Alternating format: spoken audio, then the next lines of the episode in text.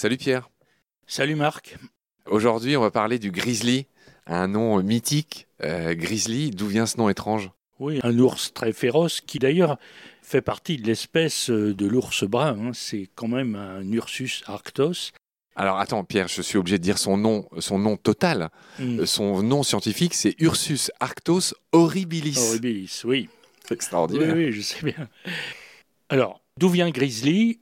Ça n'est pas tout à fait clair. Il y a du peut-être dans les dictionnaires, mais c'est quand même lié à la couleur grise, tout simplement. hein. Et le gris, gris, c'est un nom d'origine germanique.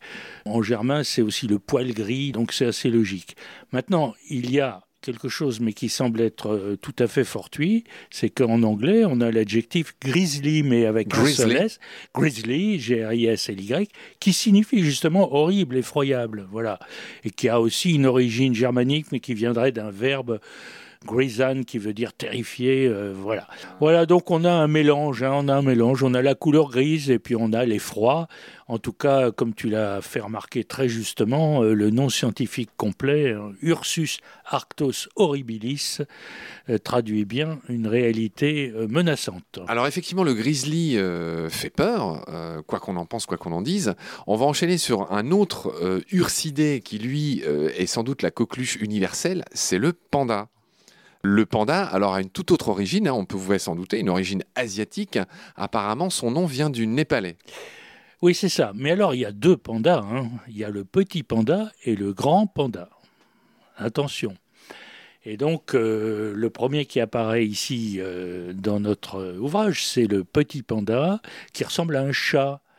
Hein, D'ailleurs, dans beaucoup de langues, on l'appelle chat ou chat-ours. Euh, il a un nom latin qui est Ailurus, qui vient de Aielos, qui veut dire tacheté, et Oura, la queue. Et d'ailleurs, en grec, Ailuros, c'est le nom du chat. Donc voilà, beaucoup de noms qui tournent autour du chat, de la queue tachetée.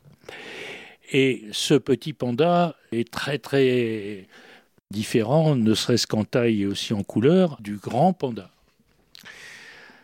Mais alors, t'as pas répondu à ma question, euh, Pierre. Panda, ça veut dire quoi en... Voilà, alors effectivement, en népalais, l'animal s'appelle euh, Nigalia ponia, et Nigalia signifie bambou, Et Ponia, mangeur, le mangeur de bambou? sans doute.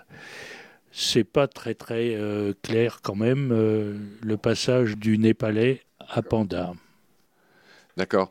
Pierre, je signale que le nom scientifique du panda, c'est Ursus melanoleucus. Donc son nom est transparent. Je te laisse nous expliquer ce que ça veut dire, melanoleucus. Mélanolucus, mélane c'est noir et leukos en grec c'est blanc, donc ça veut dire noir et blanc. Ouais. Et là on arrivait bien sûr au grand panda, qui est bien plus connu, euh, qui, est, qui ressemble à un ours, mais euh, noir et blanc. Alors un ours euh, qui théoriquement est un carnivore, un ours, mais pourtant voilà que ce grand panda, comme le petit panda d'ailleurs, euh, mange du bambou, de la pousse de bambou. Ce qui est très très curieux, c'est que ce grand panda, donc il est d'apparence différente du petit, mais ils ont un point commun incroyable. Ils ont en quelque sorte six doigts aux pattes avant, mais les cinq doigts normaux et un faux pouce qui est un os en fait, qui est et qui leur permet de bloquer très efficacement les pousses de bambou entre ce faux pouce et les autres doigts. Et c'est cette ressemblance morphologique tout à fait étonnante qui fait que euh, on a le même mot panda dans les deux cas. Parce que les deux mangent du bambou. hein. Et les deux mangent du bambou. D'accord. Pierre, oui, il faut rappeler que Stephen Jay Gould, le célèbre biologiste, a écrit un bouquin qui a fait date qui s'appelle Le pouce du panda. Ah voilà, alors ben, ça je l'ignorais et merci de, le- de le dire. Et, euh, et il a eu bien raison parce que euh, c'est vraiment étonnant. hein.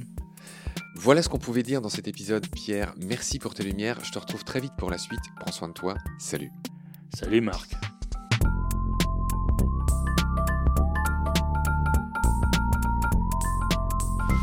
I've seen things you people wouldn't believe.